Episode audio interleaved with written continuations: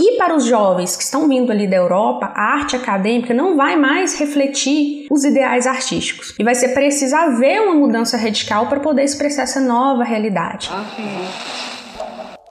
Você está ouvindo o História FM. Salve ouvintes do História FM, bem-vindos a mais um episódio desse podcast produzido pelo Leitura Obriga História. Eu sou Iclis Rodrigues e hoje vamos falar sobre a Semana de 1922, a famosa Semana de 22, que está completando 100 anos agora, nesse ano. E para falar sobre o assunto, eu convidei a professora Sara Tatiane, a quem eu passo a palavra para se apresentar para vocês. Então, Sara, seja bem-vinda à História FM e fique à vontade para se apresentar. E aí, pessoal? Espero que sejam todos bem. Eu sou a professora Sara, sou formada em licenciatura pela Universidade do Estado de Minas Gerais, né, licenciatura em História. Atualmente eu faço mestrado na UFMG, na linha História Social da Cultura, e desde 2016 eu estou aí estudando esse mundo, esse universo da história da arte. Eu faço divulgação científica no Twitter e no YouTube e eu tenho um canal lá, né, chamado Planhar, onde eu sempre estou produzindo vídeos sobre história da arte. Então é isso. Vamos conversar um pouco mais sobre essa semana que mudou a cara da arte no Brasil depois dos comerciais.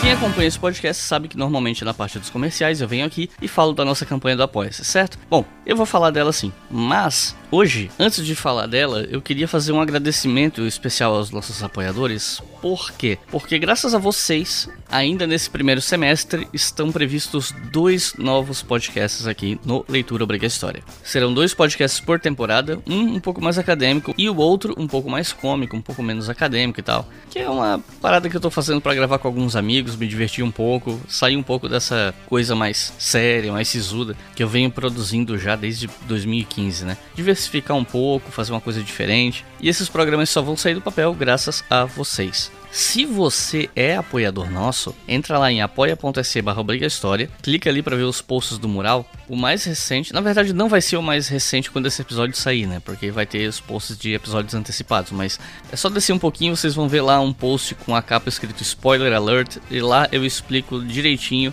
o que são esses dois programas. E como eu disse, esses projetos só vão sair do papel graças a vocês que colaboram com a gente em apoia.se barra História. E os nossos novos apoiadores e apoiadoras são Ana Carolina Brasil, Miguel Pinheiro, Lineker Santos, Lucas Ramos, Ana Teixeira, Evandro Mesquita, Alisson Alves, Hugo Neto, Rafael Domingues, Eduardo Migovski, Vladimir Rocha, João Machado, Vanessa Coimbra, Renato Oliveira, Cristian Iago, Danilo Marques, Ricardo Aguiar, Camila Bianco, Frederico Bonassa, Thiago Mendes, Felipe Fretzer, Lucas Mioto, Aline Tolotti, Marlo Silva, Lucas Altoy, Júlia Silveira, João Almeida, Alessandra Rigg, Alana Vanise, Maurício Longato, Rafael Reis e Gabriel Siervi. Muito obrigado, pessoal. Graças a vocês esse podcast existe. E se vocês quiserem colaborar conosco, como eu disse, é só acessar apoia.se barra História e apoiar com qualquer valor a partir de dois reais. Com cinco reais por mês, vocês podem ouvir História FM e outros podcasts com antecedência. Agora chega de papo e vamos para o episódio.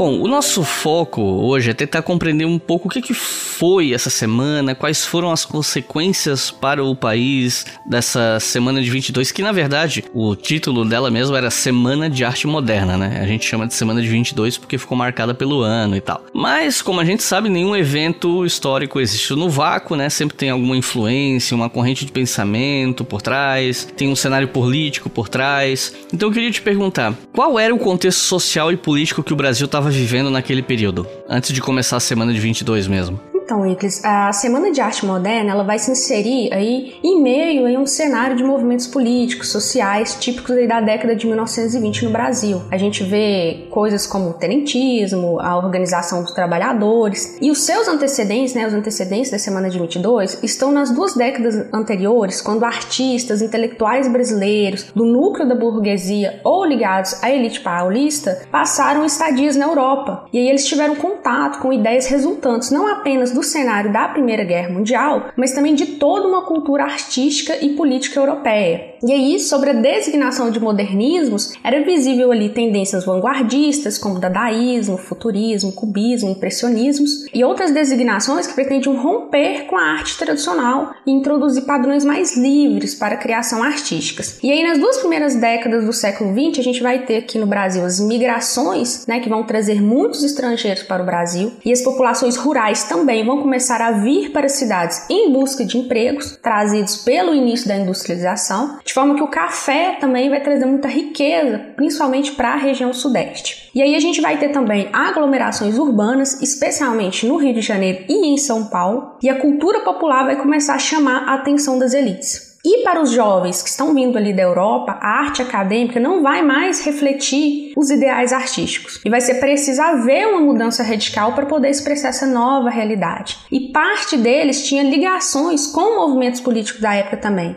pois a arte e a política aí andam juntas. Ainda nesse período, a gente consegue perceber também que as raízes do tenentismo estão muito relacionadas a vários acontecimentos que antecipam o levante de 5 de julho de 1922, pelo estopim até né, da prisão do Marechal Hermes da Fonseca, fechamento do clube militar, né, do decreto que teve em 1 de junho de 1922. E a gente pode vislumbrar também nesse período a dinâmica que vai ocorrer ali entre São Paulo, que foi muito mais intensa e diversificada do que no restante do país, no que diz respeito a questões econômicas econômicas, que vai consolidar também a partir daí uma concentração industrial que só vai perder seu ímpeto mesmo a partir da década aí de 1970. E essa expansão de São Paulo gerou uma maior complexidade social e econômica, que vai ampliar ali questões de conflitos de interesse e vai obrigar ali o Estado a se fortalecer institucionalmente. A gente percebe também um conservadorismo das elites, né, que vai propiciar o aumento considerável também do aparelho repressor e no que diz respeito à economia, uma das nossas principais exportações,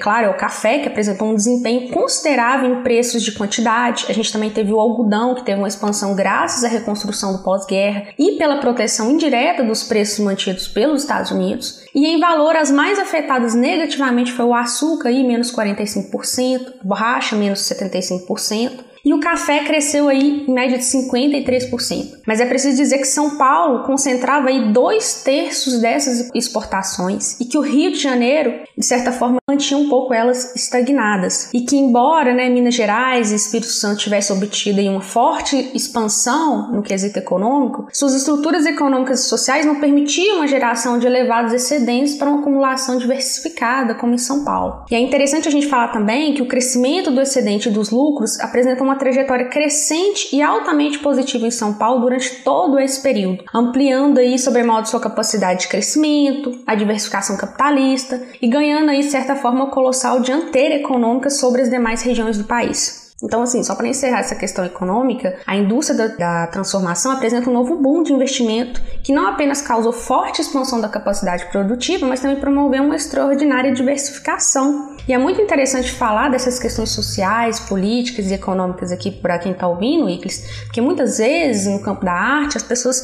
desconsideram o contexto social e econômico e elas esquecem que esses indivíduos eles estão inseridos dentro desse contexto. Então não faz sentido você falar de arte sem se preocupar com toda essa gama cultural, essa gama econômica e política que está ali e que vai sim influenciar esses indivíduos. É, e só para poder dar mais finalizar esse panorama, eu queria citar que quando a gente vai estudar a semana de 22, a gente tem que começar regredindo um pouquinho. Então, se a gente tem que pensar que em 1909 a gente já tinha um manifesto da Fundação do Futurismo, que foi publicado no jornal Le Figaro de Paris. Em 1911 a gente já tinha a fundação de O Pirralho de Oswald de Andrade. Em 1912 a gente teve Oswald na Europa por ocasião da publicação do Manifesto Técnico da Literatura Futurista. Em 1913 a gente teve a exposição de Lazar Segal em 1914 a gente teve o início da Primeira Guerra Mundial, como já havia citado. A gente tem o Duchamp com seus objetos dadaístas que vão influenciar aí os artistas impressionistas. A gente tem os primeiros ensaios sobre os movimentos expressionistas na pintura ainda em 1914. Em 1915 a gente tem Ronaldo Carvalho participa do Rio da Fundação Revista Orfeu, dirigida em Portugal por, Fernando Pessoa. Em 1917 a gente tem o surto industrial em São Paulo que se acentua, a greve geral em São Paulo, na capital e no interior. A gente tem a vitória da Revolução Russa,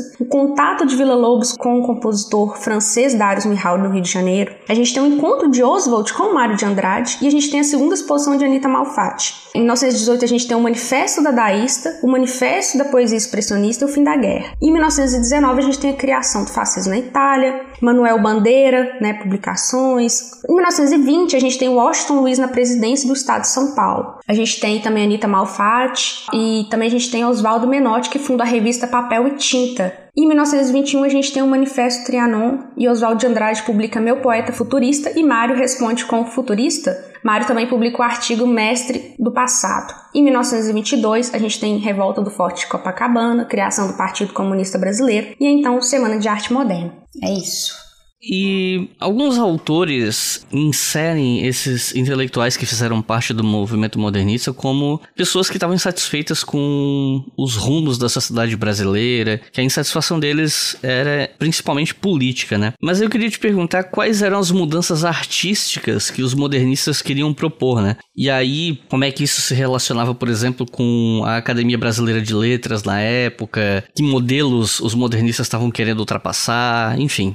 Então, pela primeira vez, a gente percebe no Brasil dois valores radicalmente distintos. Um é o valor representativo do conservadorismo cultural da época, e as palavras de Monteiro Lobato vão reproduzir muito bem, né, isso, nesse conservadorismo. Elas vão reproduzir parâmetros de uma estética acadêmica que entendia a pintura como reprodução direta da natureza. Cânones aí que vem desde o Renascimento, se a gente for pensar, né? Outro que entra em choque, né, outra visão, né, diferente, é o valor absolutamente novo expresso nos quadros de Anitta, de uma arte que atende aos seus próprios princípios, não tendo um compromisso fotográfico com os objetos da realidade. Então, assim, essa visão que Monteiro Lobato vai representar bem com seu comentário Anitta, é uma visão que está carregada aqui no Brasil, que está muito inserida nos cânones da arte, na literatura, e é algo que vem da Europa e que a gente pode pensar que vem desde o Renascimento, essa visão mesmo do resgate aos clássicos, dessa visão que valoriza muito questões reais mesmo, como se fosse uma espécie de fotografia. Então, quando eles se deparam com a arte da Anitta, ou a arte que os impressionistas traz, é algo muito chocante, porque rompe então com esses padrões tradicionais. E nessa arte a gente vai ver também a influência de opiniões e pensamentos. Porque no modernismo, as opiniões sobre política e outros acontecimentos sociais passaram a fazer parte das obras produzidas. A gente pode ver, por exemplo, em obras da Tarsila do Amaral, né, em que ela vai reproduzir ali operários. Então tem uma carga política ali, tem uma espécie de crítica. E quando a gente pensa, por exemplo, em arte no Renascimento, eles são o quê? Eles estão voltando à literatura. A arte faz referência a uma literatura que existe antes daquela produção artística. Então, por exemplo, vocês vão fazer as suas obras, a gente tem que pensar que eles vão recorrer a tratados, é uma obra tratadista, como já dizia Svetlana Alper, como ela vai falar na sua obra.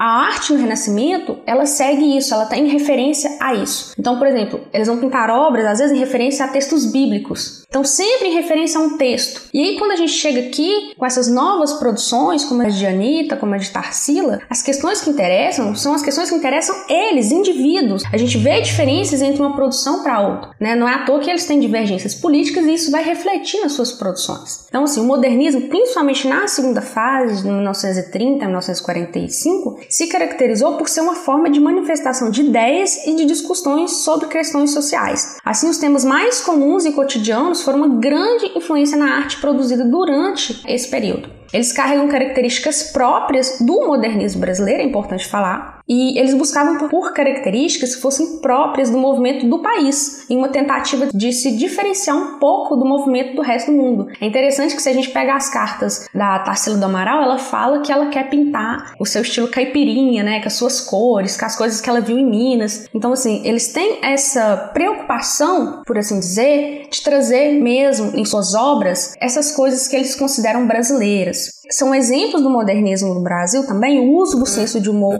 a crítica das situações do cotidiano. A gente também percebe características marcantes no modernismo brasileiro, a busca constante pela liberdade total nas formas e criação e expressões artísticas. Ou seja, rompe com aquela necessidade daquele cânone que estabelece o que você deve fazer, como que a linha tem que ser feita. O desenho é, às vezes é mais importante, a forma às vezes é mais importante. E nesse momento para alguns não, às vezes a cor é mais importante do que o desenho, às vezes nem usa um desenho, né? Então, essa necessidade de se fazer algo que tem a ver com eles, com a sua individualidade, mas ao mesmo tempo conectado com algo maior que a sociedade, que a política. Eles trazem uma crítica radical, como eu falei, as questões, as questões sociais sociais políticas, que estava em voga no Brasil naquele momento. Eles fazem publicações de manifestos artísticos com uma forte caráter de crítica social, como a publicação do manifesto Poesia para o Brasil e Manifesto Antropofago. Eles usam curvas e ondulações, a gente vê isso na arquitetura, na pintura modernista. O uso de curvas é uma característica muito marcante. Além de, né, como eu já tinha citado, a liberdade de forma de criação. Essas características vão ser muito presentes principalmente na literatura modernista, que começa a valorizar mais uma questão da forma mais livre. A literatura modernista também, ela vai ter uma espécie de permissão para que qualquer assunto pudesse ser transformado em obra literária. Ou seja, assuntos do cotidiano, assuntos da vida. Isso também é importante, não só os clássicos gregos, né? E é interessante falar também um conceito que o Carlo Ginzburg traz para nós de circularidade cultural. Então, quando a gente vai falar de arte, né, de cultura, a gente tem que pensar nisso, em que a arte da elite também influencia a arte, né, um termo que o Guinness usa, do centro, dos periféricos, né, no centro periférico. E essa arte periférica também influencia a elite, é uma troca cultural ali. Então as coisas estão sempre conversando, né? À toa que esses representantes aí do modernismo, esses artistas são todos de elite. Então existe uma troca ali, a cultura ela tá sempre se movimentando e conversando. E é importante falar também da questão da influência e da inspiração. Eu vejo muitas vezes na dúvida do pessoal que quando a gente fala de arte modernista, as pessoas falam assim: "Ah, mas é uma arte brasileira, mas veio lá da Europa, como assim? O que, tem de brasileiro nisso? A gente tem que pensar naquilo que o Bakhtiandal falou para nós, que não é interessante quando a gente fala de arte falar em questão de influência, por mais que seja uma palavra coloquial que a gente usa, não tem problema algum usar essa palavra. Aqui no que diz respeito à arte, quando a gente fala de influência, na verdade o ideal é a gente usar a palavra inspiração. Porque tudo que existe, ele veio a partir de uma coisa anterior. Alguém que disse antes de mim. E isso me influenciou. Então, nossos artistas, assim como qualquer outros artistas antes dele, independente da localidade, regionalidade, eles se basearam em alguém. Só que se basear em alguém não significa reproduzir o mesmo. Não é à toa que depois a gente tem a questão da antropofagia. Então, a questão aqui é a inspiração que vai me dar uma base para que eu possa produzir algo meu, algo que diz respeito à minha cultura, aos meus ideais. man,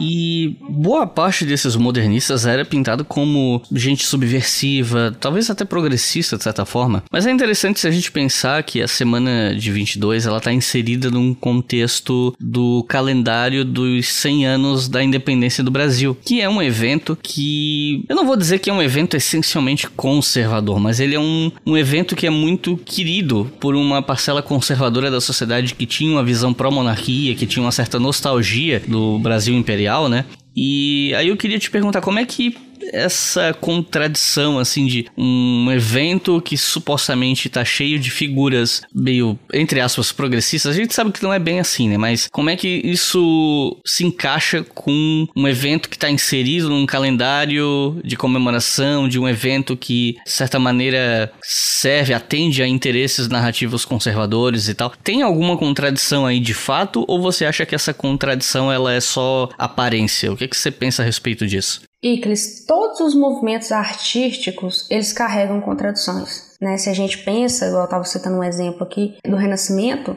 eles falam que querem romper com o período medieval, que o período medieval é algo ruim, né? O Vasari, na sua obra clássica, A Vida dos Artistas, vai falar isso, né? esse rompimento. Mas aí eles leem Dante, e Dante a gente sabe em qual período que ele está inserido. A gente vê ali Giotto, considerado pai do Renascimento, mas a gente olha o período em que ele está inserido. Brunelleschi, ficou conhecido por fazer a cúpula da Santa Maria del Fiore, olha o momento histórico em que ele está inserido. Então, assim, todos os movimentos eles vão carregar algumas contradições, né? Se a gente pensa, por exemplo, nos impressionistas, que são, eu acho que um dos movimentos dos impressionistas, pós-impressionistas, que mais vão dar inspiração para esses grupos impressionistas, eles são um grupo carregado de contradições, no sentido de que cada indivíduo ali único, dentro das suas divergências, dentro dos seus ideais, cada um carrega uma forma de arte diferente. Né? Você pega uma, uma obra de Manet e pega uma obra de Renoir, uma obra de Degas, você vê diferenças muito fortes, mas eles estão ali praticamente dentro do mesmo movimento.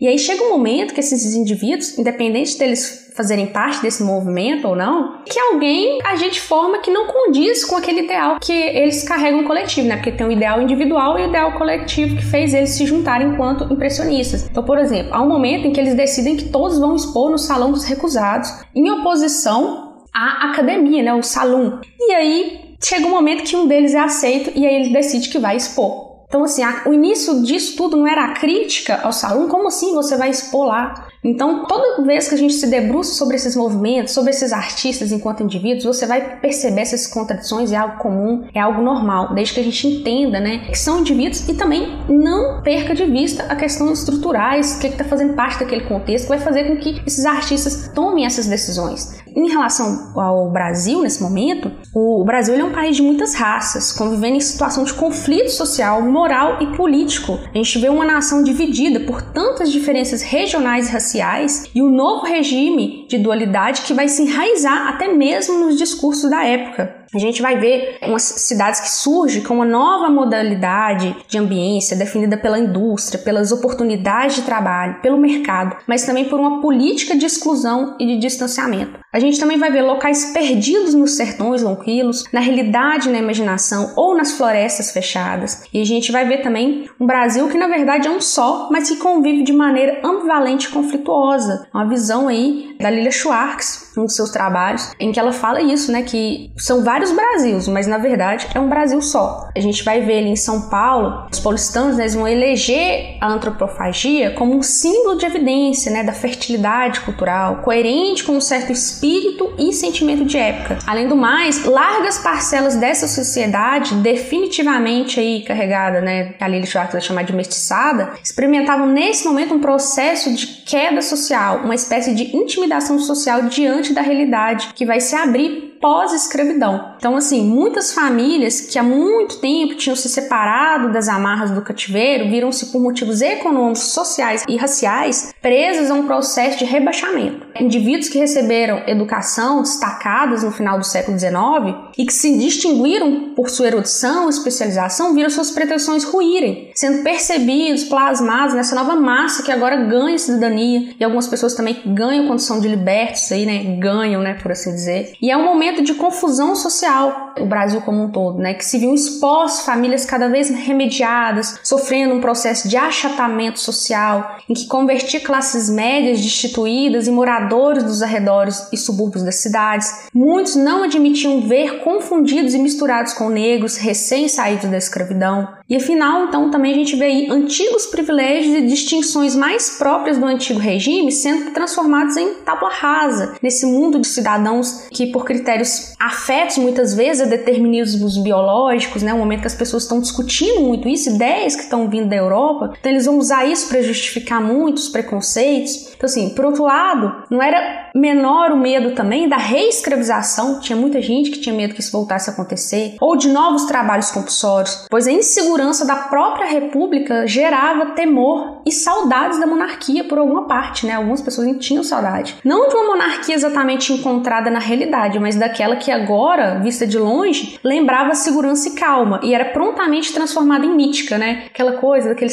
aquele passado idílico, não, que saudade daquela época, mas na verdade, de certa forma, era uma época que não existiu. Começa a virar uma espécie de mito. Mas então é isso. Existe um eterno conflito aí nesse momento de vários, como eu disse, vários Brasils dentro de um Brasil só. Quando a gente fala da semana de 22, é muito comum a gente ouvir nomes como Oswald de Andrade, Anitta Malfatti, Mário de Andrade e tal. Mas aí eu queria saber sobre a questão do povo nessa época. Queria saber, afinal de contas, semana de 22 ela foi uma coisa mais restrita às elites ou ela teve de alguma maneira participação popular nesse contexto de mudanças. Esse evento chegava ao povo, ao público mais amplo, especialmente o povo que não faz parte das elites intelectuais, econômicas, culturais, dos grandes centros da época? Então, Icles, de certa forma, os escritores modernistas, né, pintores, eles nasceram em sua grande maioria em famílias de elite. Em São Paulo, o Oswald de Andrade, por exemplo, era herdeiro de uma grande fortuna. E embora quase todos os escritores modernistas sejam originários de antigas famílias dirigentes, elas se distinguem entre si não tanto pelo volume do capital econômico ou até mesmo escolar, mas pela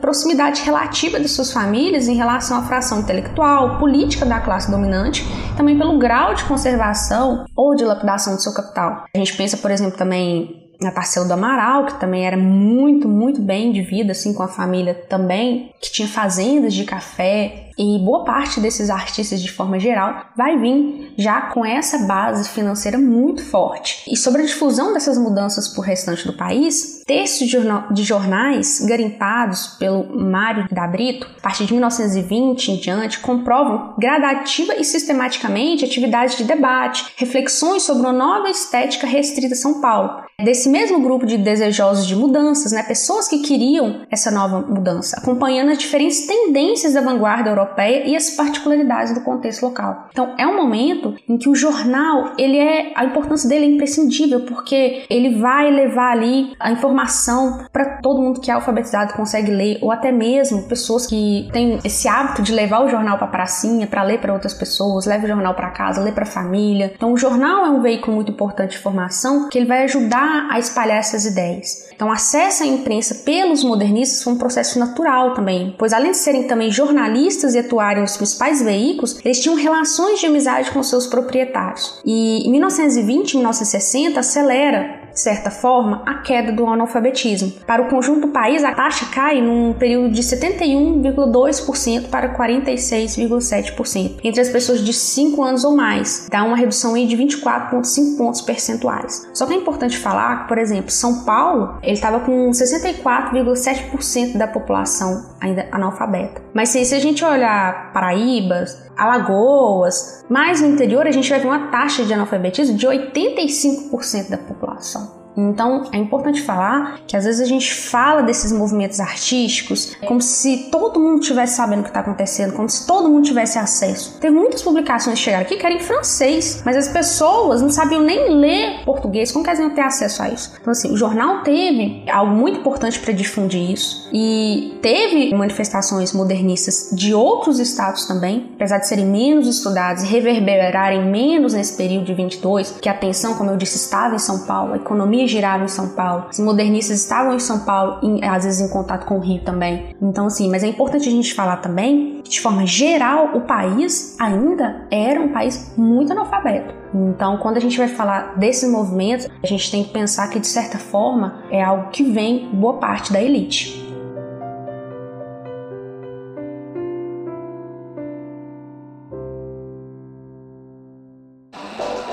Você está ouvindo o História FM.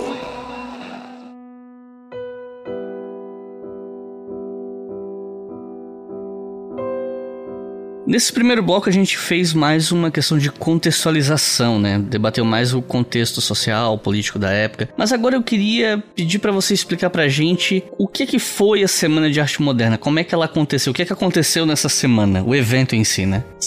Então, o evento realizado, ele foi um evento realizado por artistas e intelectuais no Teatro Municipal de São Paulo. Algumas pessoas gostam de falar que foi entre o dia 13, entre o dia 17, entre o dia 18. É algo que quando você vai pesquisar, algumas pessoas não têm muito consenso sobre o dia exato que começou. E segundo Mário de Andrade, a ideia da Semana de Arte Moderna, ela pertence ao pintor de Cavalcante. Mas essa atribuição também não é pacífica, pois é feita também ao influente escritor Graça Aranha, que chegando ao Rio em outubro de 1921 comunicou suas ideias. Então, se você vai pesquisar sobre isso também, você não acha um consenso. Em suas memórias, o de Cavalcante ele confirma esse fato. A proposta inicial era de unir os festejos do centenário da independência do Brasil, em 1922, o marco de outra independência, da cultura brasileira, paradoxalmente sob a inspiração das vanguardas estéticas europeias, futurista, cubista, impressionista e a dadaísta, como eu já tinha comentado com vocês no bloco anterior. A semana ela constou de uma exposição de pinturas, como eu disse, provavelmente do dia 13 ao dia 18 de fevereiro, sendo que nos dias 13, 15 e 17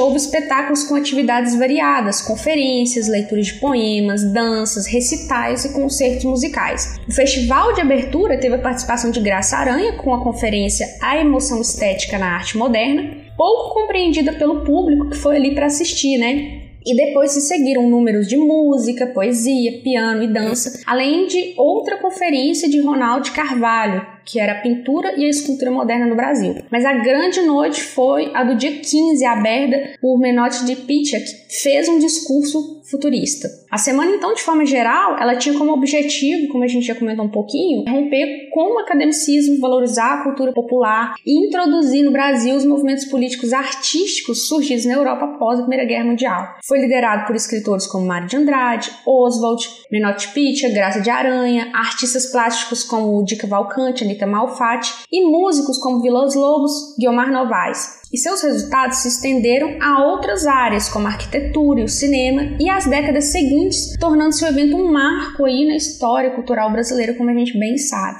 Atribuiu então à pintora Anita Malfatti a primeira manifestação modernista. Em 12 de dezembro de 1917, ela inaugurou uma exposição nas lojas Muff em São Paulo e vendeu boa parte dos seus quadros e foi elogiada pelos críticos e outros pintores, como Emiliano de Cavalcante. Mas aí depois vem aquela né, história que ficou bem conhecida. Ela recebeu uma crítica violenta do escritor Monteiro Lobato no jornal O Estado de São Paulo. Lobato ele já iniciaram uma escrita mais livre em seus livros, mas ele queria atingir os modernistas com os quais ele não se alinhava. Né? Os modernistas eles foram à imprensa defender a Anitta, mas o resultado prático mesmo só veio aí em 1922. Então, assim, a Anitta ela já tinha feito exposição em 1914, tinha chamado um pouco a atenção, depois ela expõe em 17, e aí esse momento é interessante porque aí, quando os modernistas se juntam para poder defender ela, acaba criando aquela união entre eles. E aí ela recebe essa crítica, mas aí em 22, quando ela vem, ela já vem com uma fama assim em cima das suas costas muito grande, as pessoas estão com muita, muita vontade de conhecer mais o seu trabalho. E é importante falar que tem até uma, uma palestra muito bacana do Mário Henkoff no, que ele fez no MASP, que ele vai falar que o Monteiro Lobato ele não sabia do que ele falava. As pessoas devolveram os quadros da Anitta, ela foi ameaçada, ela teve crises psicológicas muito fortes em decorrência desse momento, mas é interessante pensar que a pessoa a qual teceu essa crítica não tinha conhecimento sobre o que ele falava, sobre a arte da qual ele criticava. Mas ele era muito respeitado por outras críticas, pela história importante dele para o Brasil. Mas em relação a isso, ele falava daquilo que ele não entendia. Então, assim, como eu disse, Lobato visitou a exposição da Anitta, não compreendeu o estilo dela, comparou seus quadros desenhos, citando aqui, ele disse que ornam as paredes internas dos manicômios e ainda chamou ela de arte anormal. Monteiro foi mais além também, dizendo que a diferença entre ambas as criações era que nos manicômios a arte é sincera, produto ilógico de cérebros transtornados pelas mais estranhas psicoses. Então, assim, o artigo continua com Lobato afirmando que as vanguardas não possuem nenhuma lógica, sendo mistificação pura, e que a pintora tinha acentuadíssimas tendências para uma atitude estética forçada no sentido das extravagâncias de Picasso e companhia. É, mesmo que ele descreva Malfatti como dona de um talento vigoroso, ele também declarou que ela estava seduzida pelas teorias que ele chama de arte moderna e põe todo o seu talento ao serviço de uma nova espécie de caricatura na visão dele. E ainda acrescenta que o futurismo, o cubismo, o impressionismo e tutti quanti, igual ele fala, não passam de outros tantos ramos da arte caricatural. Então, assim, esse texto ganhou uma proporção gigantesca, fazendo com que cinco dos oito compradores devolvessem as obras dela. Como eu falei, entrou num período muito sombrio. E é interessante também que na década de 1950, ela vai falar sobre esse momento. Ela fala que com o correr das semanas havia tal ódio geral que um amigo de casa ameaçou meus quadros com uma bengala, desejando destruí-los. Então, quando chega a semana de 22, as pessoas que foram ver já estavam com isso na cabeça do que tinha acontecido em 1917, no sentido de que já existia uma crítica ao que estava vindo ali. E muitos artistas já tinham a necessidade de ir ali, de falar o que eles queriam, mesmo sabendo que provavelmente eles poderiam ser rechaçados por pessoas que pensavam como Monteiro Lobato. Eles sabiam que poderia acontecer isso e mesmo assim eles resolveram organizar essa exposição. Depois dessa exposição, ela gera um desapontamento quando a Anitta apresenta uma arte mais contida e menos modernista posteriormente. Os críticos percebem que essa crítica influenciou na obra da Anitta de forma que ela vá trazer algo mais contido nas suas pinturas. E aí é o momento que chega Tarsila do Amaral com uma arte desafiadora. Ela vai trazer ali, com as suas obras como por exemplo a Negra, o Abapuru, aquilo que chama a atenção das pessoas no que diz respeito a essa divergência entre a arte modernista e a arte que vinha anteriormente, né, a arte mais clássica. E nesse interim, é, Menotti de Pitt, ele publicou os poemas Moisés, Juca Mulato, que foi publicado em 1917. Manuel Bandeira lançou os livros A Cinza das Horas e Carnaval. Di Cavalcante realizou a mostra de gravuras Fantoches da Meia-Noite, enquanto Mário de Andrade e Oswald publicaram artigos em jornais sobre futurismo, referência ao movimento criado pelo italiano Filippo Marinetti. O termo apareceu, né, como eu disse, possivelmente também uma das teorias, talvez um artigo de Oswald sobre o poema de Mário intitulado O Meu Poeta Futurista, em contraposição à poesia tradicional considerada passadista. Em relação ainda à questão da ideia da Semana de Arte Moderna, até hoje tem a paternidade discutida.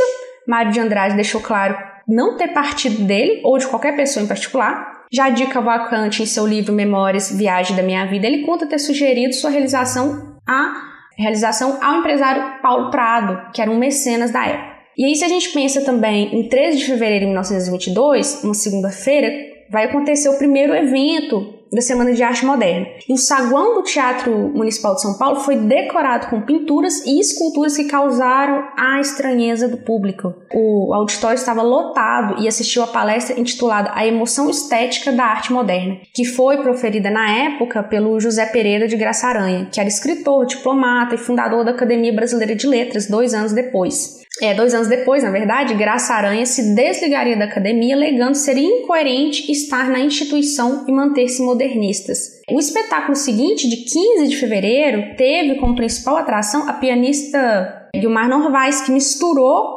peças modernas a clássicos consagrados pelo público que aplaudiu a iniciativa. A palestra seguinte foi proferida por Menor de Pitcha sobre os escritores dos novos tempos e aconteceu sobre vaias. Então é muito interessante falar que nessa questão da receptividade, as pessoas iam, mas nem sempre quem ia queria realmente ia porque, porque gostava, porque já sabia, já tinha visto exposições de 1914, 1917, não. Muita gente foi para vaiar mesmo. E a noite terminou em bagunça quando o poeta Ronald de Carvalho tentou ler o poema Os Sapos, de Manuel Bandeira, em que o poeta pernambucano criticava o parnasianismo. E aí, em 17 de fevereiro, Vila Lobos foi a atração principal entre os músicos previstos, e a plateia, menor do que nos dias anteriores, recebeu bem aquela música, fora dos cânones tradicionais. Mas quando o maestro e compositor subiu ao palco de casaca e calçando um sapato e um chinelo, o público entendeu que seu figurino como desrespeitoso e vaiou ele, assim, vaiou muito ele. E apesar disso, o concerto foi até o fim. As vaias não interromperam a apresentação.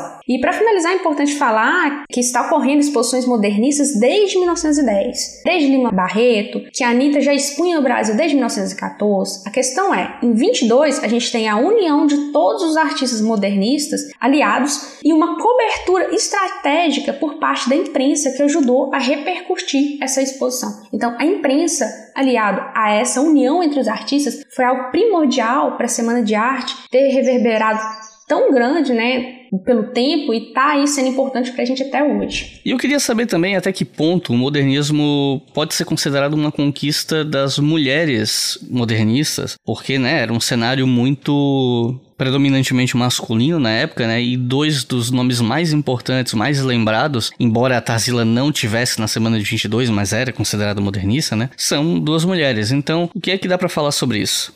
Então, em relação à arte modernista, a gente já consegue ver algumas reminiscências dela no que diz respeito às mulheres desde Emma Voss em 1910, quando ela fez uma exposição. Só que ela é de descendência alemã, então não era propriamente brasileira. Mas essa arte dela, essa exposição, chamou a atenção do jornal da época, que chegaram até a publicar elogiando seu trabalho. Mas falaram que causou muita estranheza por eles perceberem que ela era uma mulher. Então, a questão de gênero chamou mais atenção do que a própria produção dela. E aí a historiadora Ana Paula Cavalcante Simoni, ela vai dizer o seguinte, que a diferença e inovação existente desse movimento, encabeçado por mulheres, é o que chama a atenção. Porque se a gente pensa, por exemplo, no Renascimento, a gente tem a tríade, né? Leonardo, Rafael, Michelangelo. E aí a gente tem ali no cantinho a sofonisba, né? Uma mulher que consegue se sobressair apesar de todas as diversidades. E aí no Barroco a gente tem ali Caravaggio, tantos outros, Rubens. E a gente tem o que? Lavínia, Artemisia, que por muito tempo, né, Artemisia ficou muito apagada na história, até que teve um resgate a ela. Muitas suas obras foram atribuídas a seu pai.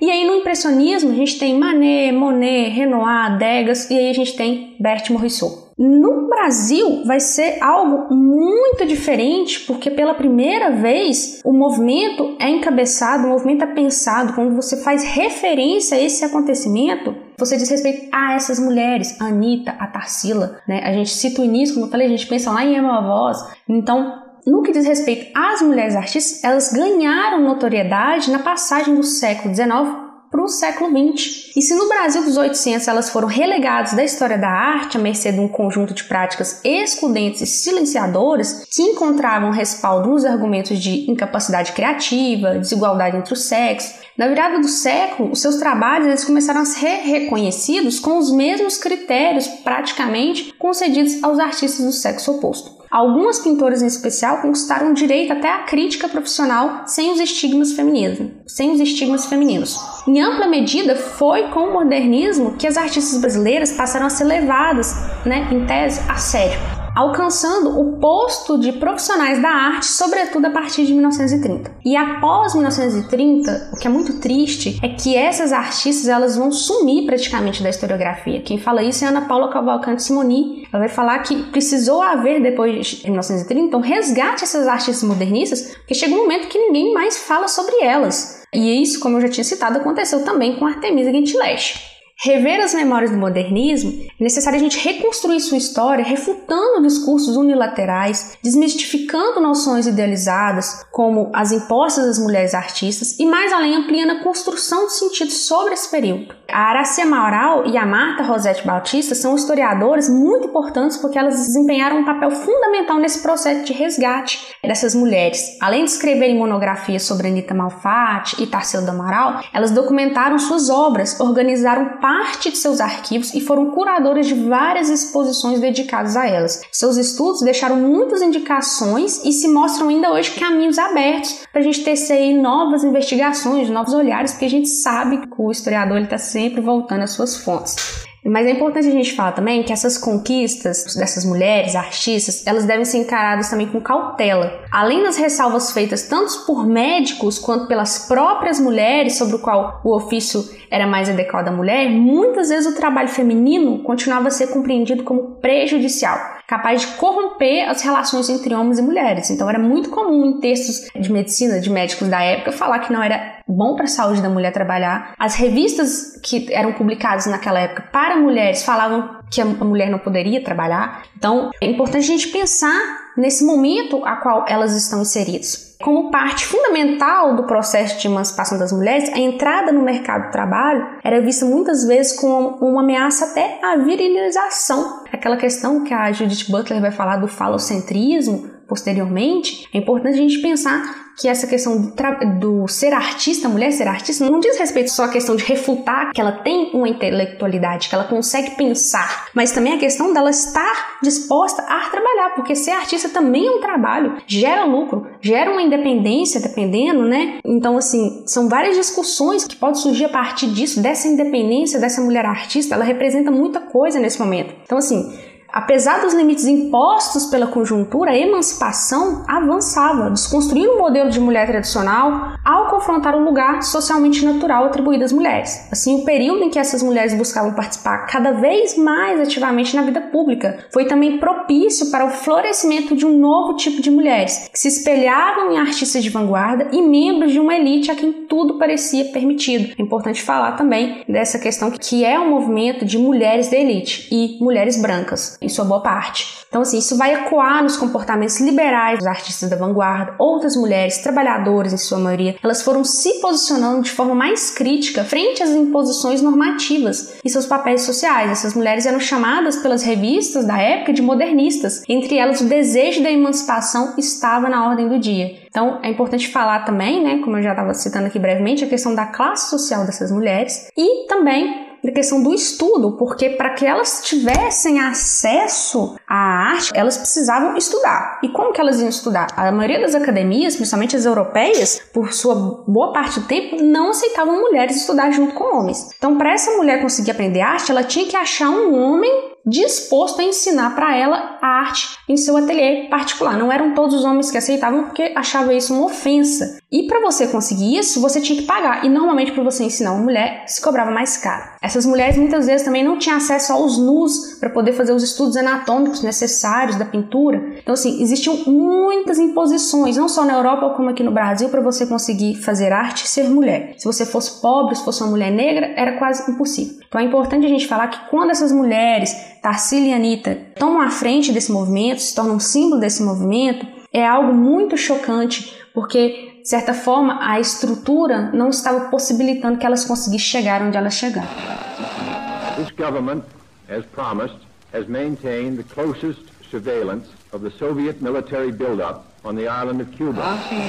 E, bom, a semana de 22 ela acontece na cidade de São Paulo. E a maior parte do pessoal envolvido era de São Paulo ou do Rio, com raríssimas exceções. E às vezes a gente tem um, um impulso em universalizar coisas que acontecem em um lugar. Tipo, a semana aconteceu em São Paulo e a gente vê, a gente compra a ideia de que essa semana automaticamente é um negócio nacional, de impacto nacional, porque aconteceu lá. Mais ou menos o que acontece às vezes quando a gente aprende uma historiografia excessivamente eurocêntrica e começa a pegar eventos da Europa e fazer de conta que aquilo tem um impacto mundial, quando às vezes o impacto é bem menor do que parece, né? Então eu queria te perguntar, dá para pensar esse movimento modernista e especialmente a Semana de 22 como algo que se espalhou pelo Brasil, em outras regiões como Sul, Nordeste, Norte, Centro-Oeste, esse movimento modernista teve impacto ou acabou sendo uma coisa dos grandes centros do Sudeste mesmo? Iclis, a gente vai ver um crescimento de movimentações artísticas em outras regiões mais a partir de 1930. Mas é importante falar que já existiam antes disso, com certeza, mas não ganharam, infelizmente, a mesma atenção que os movimentos de São Paulo, inclusive, por causa de poucos estudos ainda sobre o modernismo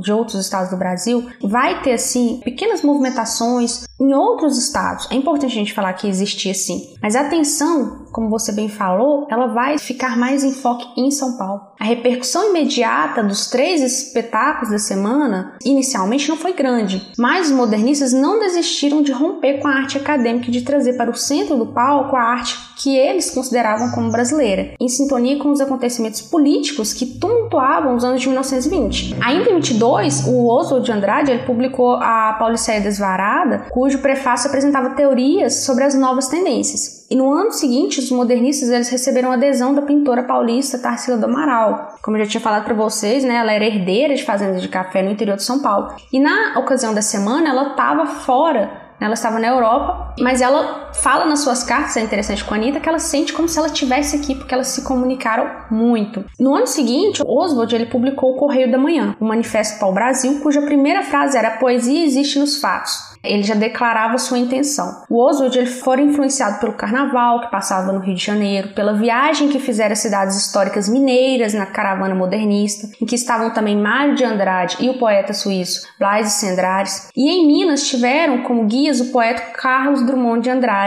e os escritores Aníbal de Mendonça e Pedro Nava. A partir daí, então, a gente vai perceber as manifestações modernistas se multiplicarem. Mário de Andrade lançou A Escrava, que não era Isaura, em 1925 paródia do romance A Escravizaura, de Bernardo Guimarães, né, que era um sucesso da literatura tradicional, e Macunaíba, em 1928, com o subtítulo Herói Sem Nenhum Caráter. Iniciou, então, assim, uma farta correspondência com intelectuais de idades e origens diversas, um total de 5 mil cartas que influenciaram toda aquela geração.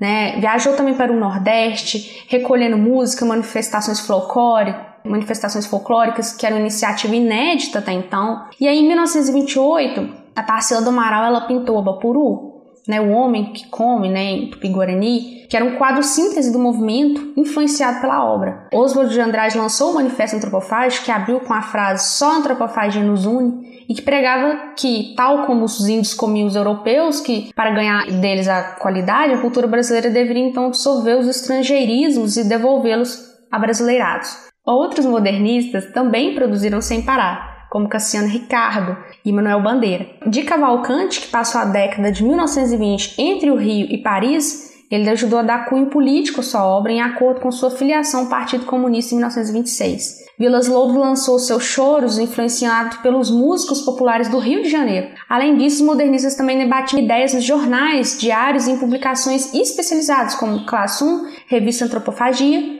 Elas tiveram uma vida curta, suas revistas, mas fizeram surgir outras, né? Foi tipo o pontapé inicial. Nesse sentido, a história né, da semana do modernismo é tanto a história de produções de suas obras representativas, quanto a história da recepção dessa mesma criação. Os desdobramentos ocorridos, é interessante a gente pensar que eles vão ultrapassar os significados usuais que transformações desse vulto provocam no universo da cultura. Uma vez que, muito embora o modernismo tenha sido, né, na sua origem, um fenômeno tipicamente de São Paulo e mesmo do Rio de Janeiro, a fixação dos princípios vanguardistas só se realizou integralmente com a incorporação de outras regiões. Outras regiões, pessoas de outros estados vão vir a contribuir para esse estabelecimento do modernismo como um movimento respeitado, né? Esses outros estados eles vão acarretar, vão agregar de certa forma. As metrópoles é interessante a gente pensar que elas são sempre os locais tradicionalmente de respirações das mudanças no âmbito da literatura, gênero, mais enobrecido, né, da cultura brasileira até então. As inovações do período então fizeram-se sobre o compasso de princípios diversos, embora também originais. E a gente vai perceber aquilo que eu já tinha falado um pouquinho no início, que a partir de 1930 os chamados escritores regionalistas são as são os personagens principais do movimento da geração de romancista, do Nordeste em particular, mas também de outras regiões. E isso vai ser, assim, um dos fatores de inovação que vão revelar um deslocamento do eixo da nova produção literária modernista no Brasil. Essas regiões, como Pernambuco, Minas Gerais, Rio Grande do Sul, elas vão passar a dar uma modulação da literatura brasileira. Os modernistas eles tinham uma crítica, né, ao conservadorismo, ao academicismo da produção artística, pelo menos a produção artística mais comum naquela época, né? Só que tem um outro debate que eles começam também, você já pincelou um pouco disso, que é uma ideia de uma arte nacional, né? Não no sentido de política de Estado, do governo, mas tentando trazer elementos que seriam brasileiros para essa arte. E aí eu queria te perguntar, para os modernistas, o que que era o Brasil? O que que eles queriam, ou talvez o que eles queriam que o Brasil fosse? O que que era esse Brasil para os modernistas? Todo movimento, dizer, ele carrega um ideal, né? Todo movimento artístico. E esse ideal ajuda os artistas a se alinharem, se manterem unidos e agregar, né, até novos integrantes, pessoas que estão chegando de fora e olham e falam: "Nossa, que bacana, também quero participar". Mas ainda assim é um ideal. Ideal que eles vão almejar, mas se isso vai acontecer na prática, aí já é outra história.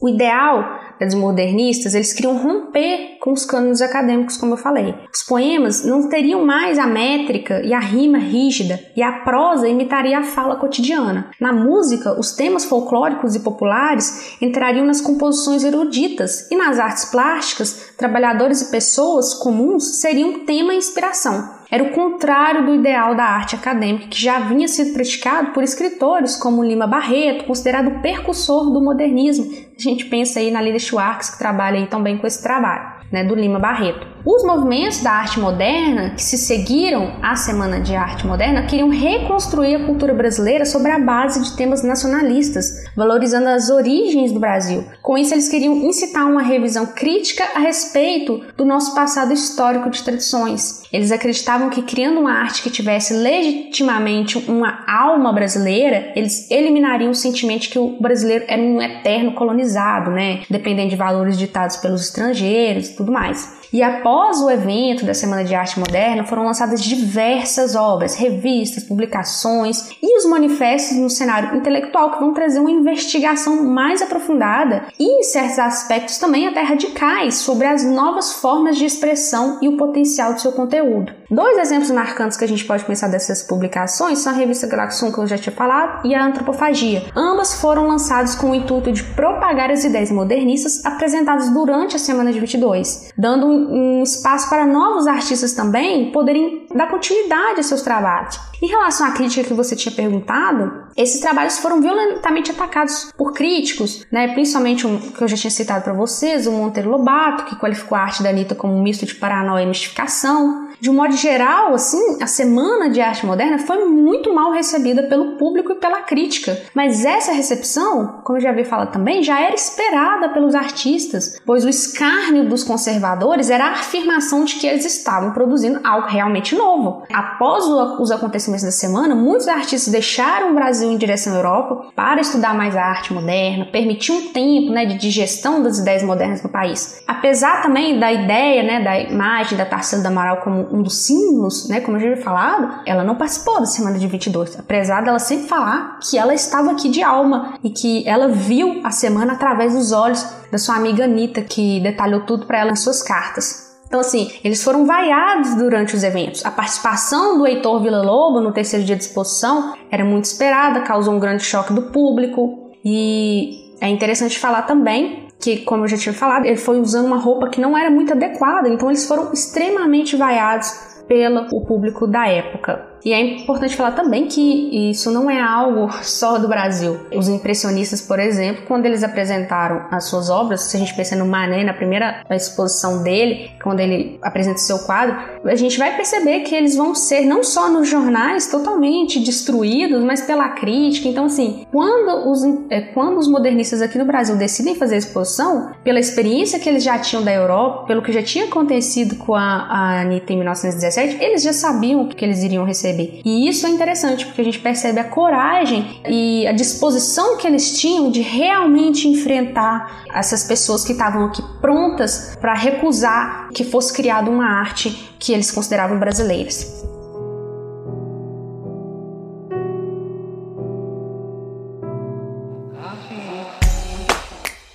Se você quiser colaborar com o História FM, você pode fazer isso via Pix usando a chave leituraobrigahistoria@gmail.com. E assim você colabora para manter esse projeto educacional gratuito no ar.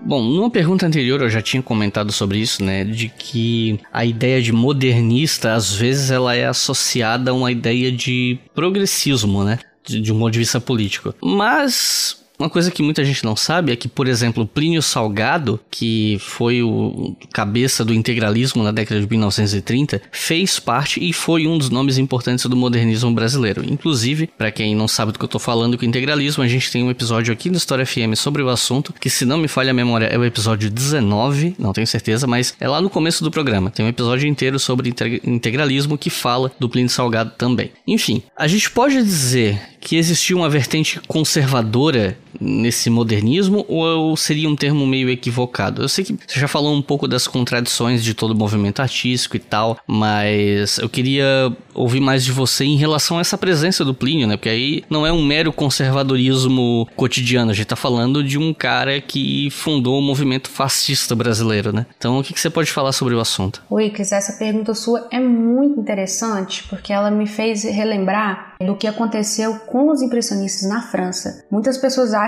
que eles se separaram só por questões artísticas mesmo, mas a questão política foi muito importante para o movimento, para o rompimento deles. Não sei se o pessoal que está ouvindo, ou até mesmo você conhece o caso Dreyfus, o capitão de artilharia francês, acusado de traição. E na época que ele dividiu a França de uma forma muito forte. Então tinha aquelas pessoas que eram a favor que ele fosse executado por traição e tinha as pessoas que não eram a favor, né, que defendiam. E os impressionistas tinham pessoas ali que eram extremamente conservadoras. Tinham produções com discursos antissemitas, cartas com cunho antissemita muito forte. Inclusive, né, eu até citei a, a Bertie Morisot aqui como uma das mulheres que participou, dos impressionistas, mas ela era atacada por pessoa lá de dentro, né? Tipo Renoir, que falava que mulheres artistas eram como aberrações. Então, assim, por mais que o movimento em si carregue uma bandeira de inovação, de revolução, os indivíduos lá dentro não vão sempre carregar essa bandeira. Então, eu citei aqui o caso do Dreyfus, a gente tem que pensar que esses indivíduos eles têm esses ideais próprios, essas ideologias. E haviam também, aqui agora voltando para o caso do Brasil, depois desse exemplo, indivíduos aqui que seguiam umas pautas mais revolucionárias, né? Pautas reivindicativas, que eram a favor de moções, greves, manifestos, congressos né, reivindicação de direitos trabalhistas, como férias, jornadas de trabalho, eram contra trabalho infantil e quase sempre eram acompanhados de reivindicações também, essas manifestações artísticas em prol de direitos civis, como liberdade de sindicato, de imprensa, voto secreto.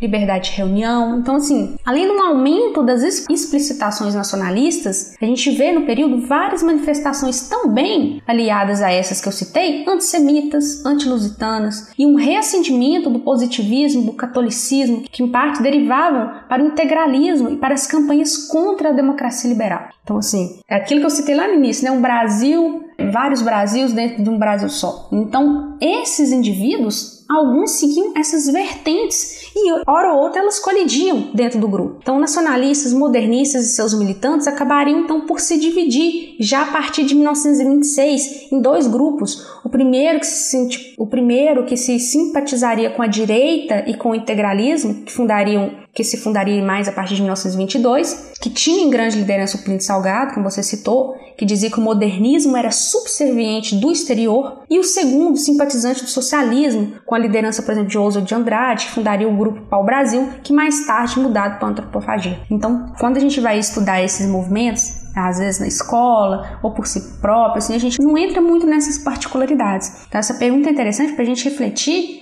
que nem sempre o movimento diz respeito àquilo que o próprio indivíduo acredita. No ano de 1928, o Oswald de Andrade publicou o Manifesto Antropofágico que é considerado um texto modernista muito importante e mostra como esse movimento continuou a expandir os debates, né? Você podia explicar um pouquinho melhor pra gente o que, é que foi esse manifesto e como é que ele dialoga com a ideia da influência brasileira do primitivismo indígena? E aí, primitivismo eu tô usando o termo aqui entre aspas, porque é um termo da época que eles usavam, né? Não, não é eu que tô colocando assim, né? Mas enfim, uma espécie de, entre aspas, primitivismo indígena e africano e de uma latinidade europeia, digamos assim, né? O que, que a gente pode falar sobre isso?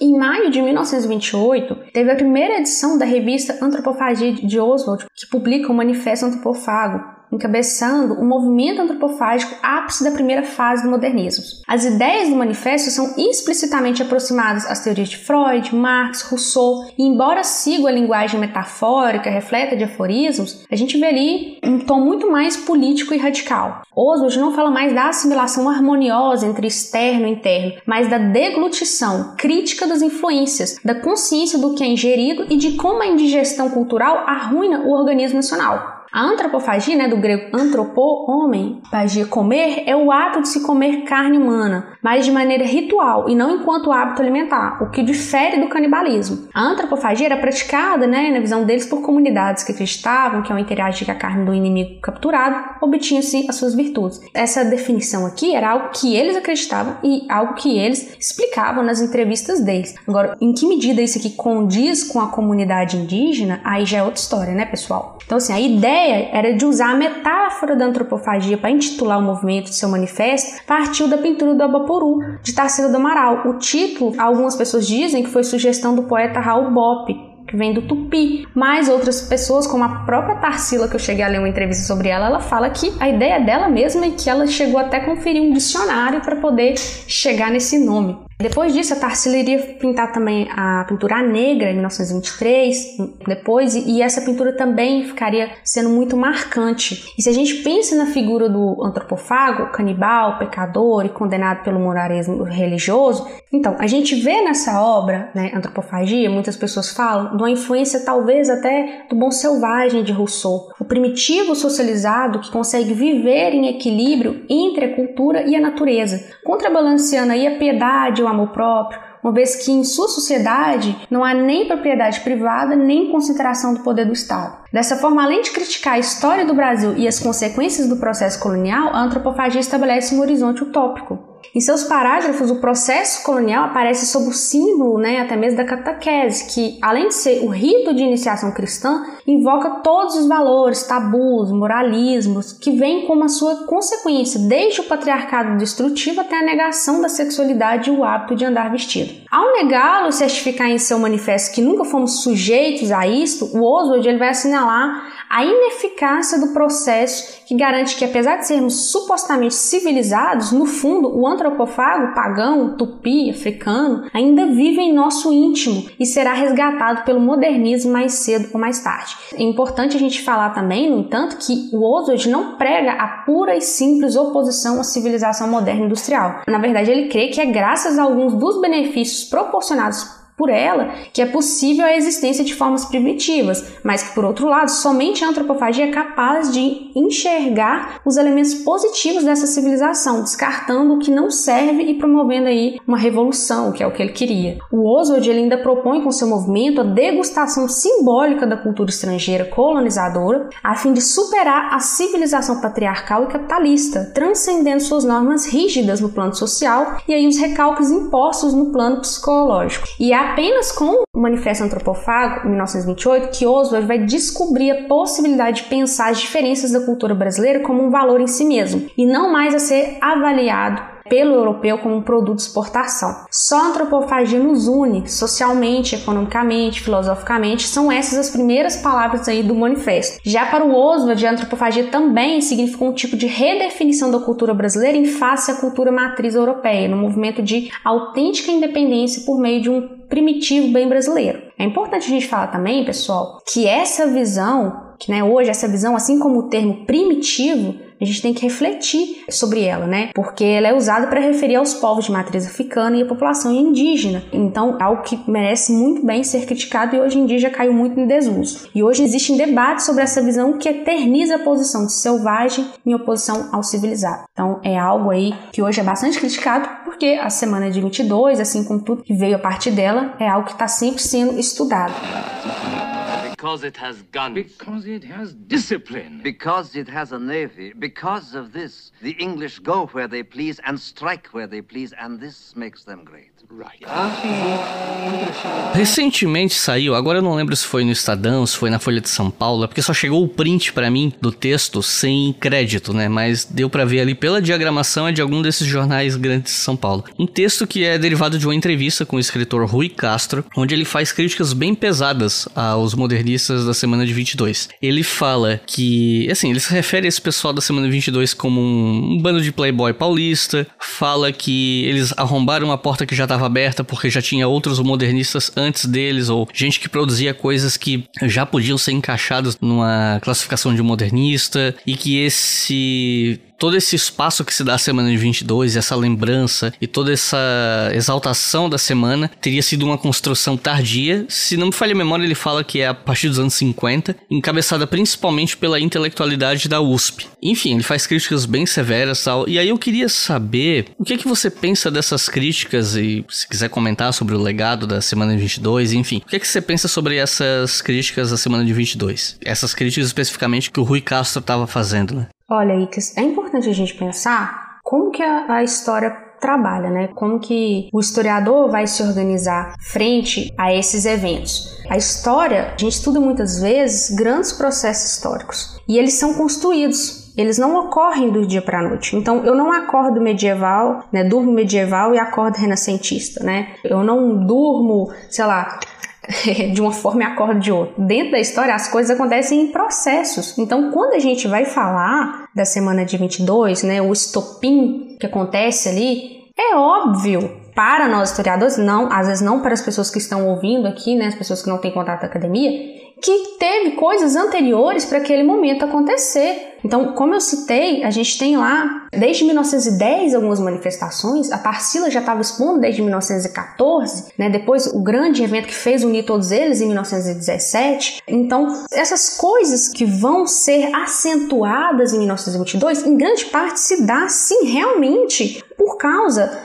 da mídia, da disposição da mídia cobrir aquele evento, da forma como eles se apropriam dos jornais da época, da literatura. Então foi um momento que foi propício para aquilo ali é, ganhar as proporções que ganhou, mas que já estava acontecendo manifestações modernistas antes daquele momento, é claro que já estavam acontecendo. Até porque não tem como alguém num belo dia criar todo o movimento do dia para a noite, isso não acontece. Então o que ele está falando talvez seja em respeitar isso, que às vezes a gente foca muito em estudar a semana de 22, mas esquece de falar do que vem anterior a ela, de pessoas que são tão importantes para a semana de 22, que sem elas talvez a gente não tivesse esse movimento tão bem estruturado como a gente vai ter depois. Mas também vale a crítica no que diz respeito a repensar a grandes nomes também apagados pela história, em detrimento de grandes personalidades, que nesse processo também acabam sendo apagados por se tornarem mitos também, ou às vezes até gênios. Então quando a gente fala, às vezes, na Tarsila ou em outros grandes símbolos como algo muito mitificado, a gente também perde aquele indivíduo ali, porque o mítico vai ficar acima do, do, da verdade ali. E a gente perde também nesse momento pessoas que até então são consideradas não importantes porque preferem estudar os grandes ícones. Então, nesse sentido, eu acho que a crítica vale bastante.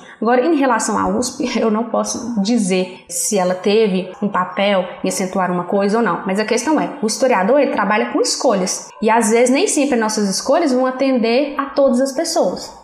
E a gente tem muito ouvinte aqui no programa que estuda história ou está pensando em entrar no curso de história. Nosso programa ressoa muito, né, com o pessoal da graduação e até professores. E justamente por isso, porque eu conheço esse público, eu queria te perguntar o seguinte: você acha que a Semana de Arte Moderna de 22 e o movimento modernista como um todo ainda é um campo que tem espaço para novas pesquisas, novas interpretações, novas descobertas? Qual você acha que é o potencial desse assunto para quem quer estudar, para quem ouviu esse episódio, te ouviu falar, se interessou e quer pesquisar mais. Você acha que ainda tem muito o que falar sobre esse assunto? Com, qual é a tua perspectiva sobre isso? Olha, Ix, eu acho que dá para falar sobre tudo, assim. é, o historiador, a pergunta que ele faz para a fonte é o que vai fazer a diferença. Então, às vezes, muitas pessoas podem ter trabalhado com a mesma fonte, mas às vezes ela não vai ter a mesma perspectiva que você, não vai realizar o mesmo trabalho que você. Então, assim, tem muita coisa para ser trabalhada. Até citei anteriormente que o Mário de Andrade tem cerca de 5 mil cartas, que dá pra gente fazer um trabalho bacana sobre essas cartas, como que ele viu o movimento da época. A gente tem muita carta de Tarsila do Amaral, principalmente enviadas ali no momento da semana de 22, então depende do seu recorte ali temporal, trabalhar com a vida vida dessa pessoa ali naquele período, dá para falar muita coisa, entender a perspectiva daquele indivíduo histórico dentro daquele momento, como que ele se enxergava, como que ele entendia aqueles conflitos naquele momento. E, claro, né, as próprias pinturas, né, que é que mais a minha área, né, que é com que eu mais trabalho, as próprias pinturas podem ser feitas, inúmeras interpretações podem ser trabalhadas. A Lila Schwartz recentemente postou um vídeo analisando a pintura A Negra, da Tarsila do Amaral, e ela vai comentar trazendo questões do presente para aquela obra, né? Pensando como que seria hoje essa obra A Negra da Tarsila do Amaral, como que ela seria recebida hoje? Que é uma visão de análise ali mais de Didi Huberman, né? Que é a questão mais do anacronismo. Mas também você pode trabalhar com as obras no sentido mais de que às vezes, né, em contato em relação com outros documentos históricos, não só a pintura, estudar a obra dentro do seu contexto histórico. Então, assim, existem várias formas de quem está interessado nesse tema de estar trabalhando com ele é só pesquisar que acha. E claro, eu acho que o que mais hoje se necessita estudar e aprofundar seria pensar nas manifestações regionais e manifestações anteriores à semana de 22, que é o que a gente tinha falado na pergunta anterior. Que aí, meu amigo, aí tem muita coisa para ser estudada.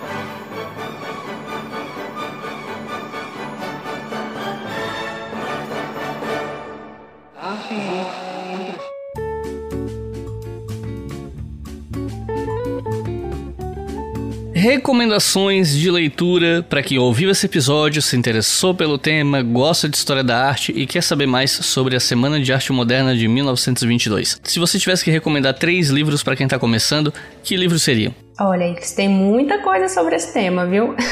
A historiografia brasileira se debruçou muito sobre ela e se debruçou muito bem. É, somos referência, né? Mas eu indicaria Araci Amaral porque, como eu já tinha dito, ela é, foi fundamental para poder resgatar a personagem da Tarsila. Então o livro chama Tarsila Sobre Seu Tempo. E também um livro da Araci Amaral que chama Artes Plásticas da Semana de 22, que é mais um recorte. Mas nesse livro, primeiro que eu citei, ela fala da Tarsila, a gente já vai conseguir uma biografia, mas também ela vai falar de todo aquele cenário da Semana de 22. Então, se você for ler ele, você já vai ter um contato assim mais geral e mais enfoque nessa personagem que é considerada uma das principais. Também tem o terceiro livro, né? que seria o da Marta Rosete Batista, que eu até citei ela, é o da Anita Malfatti, No Tempo e no Espaço, para a gente compreender não só a personagem da Anitta, sua importância, mas também esse movimento anterior. E eu citei propositalmente mulheres ali que escreveram sobre mulheres, porque como a gente falou no episódio de hoje, esse movimento é um movimento encabeçado por mulheres. Então é isso, gente. Sara, eu vou te pedir para você falar novamente do seu canal e, se quiser fazer alguma consideração final, fique à vontade. Primeiro de tudo, eu queria agradecer a oportunidade de estar aqui. Eu adorei o convite. Eu acompanho vocês desde a época do YouTube, depois migrei para acá. Pro podcast, sempre acompanho gosto bastante. Então, estou muito feliz de estar aqui participando e eu queria convidar vocês para estar tá conhecendo o meu trabalho de divulgação científica no YouTube, em que eu posto vídeos sobre história da arte, né? História da arte de forma geral, assim, não só do Brasil, mas arte europeia também, holandesa e por aí vai. Então, espero que vocês tenham gostado desse episódio, gostei muito de participar espero que vocês também possam estar conhecendo o meu trabalho. E muito obrigado, Iclis, mais uma vez pela oportunidade. Eu que te agradeço por estar aqui e vocês que estão ouvindo, se vocês quiserem chegar no canal da Sara, eu vou facilitar bastante para vocês, tá? No post desse episódio, no nosso site historiafm.com, você entra no site, clica na capa de História FM, clica no post desse episódio e lá vai ter o link para vocês acessarem o canal da Sara, além da ficha técnica com os créditos de todo o episódio. Inclusive, esse roteiro foi feito numa parceria com o Vitor Alexandre, que é historiador, que também faz roteiros pro História em Meia Hora que é um cara que vai com quem eu tô firmando uma parceria para alguns episódios daqui para frente. Então, esse episódio é uma espécie de boas-vindas ao Vitor, né? E é isso. Muito obrigado a todo mundo que ouviu até o final. Não se esqueçam de que a gente tem uma campanha no Apoia-se que financia esse podcast. Se vocês puderem colaborar com dois reais por mês, vocês financiam todos os podcasts da casa e com cinco reais por mês vocês podem ouvir os episódios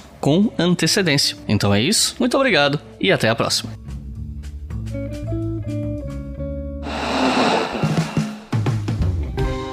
Este podcast foi financiado por nossos colaboradores no Apoia-se.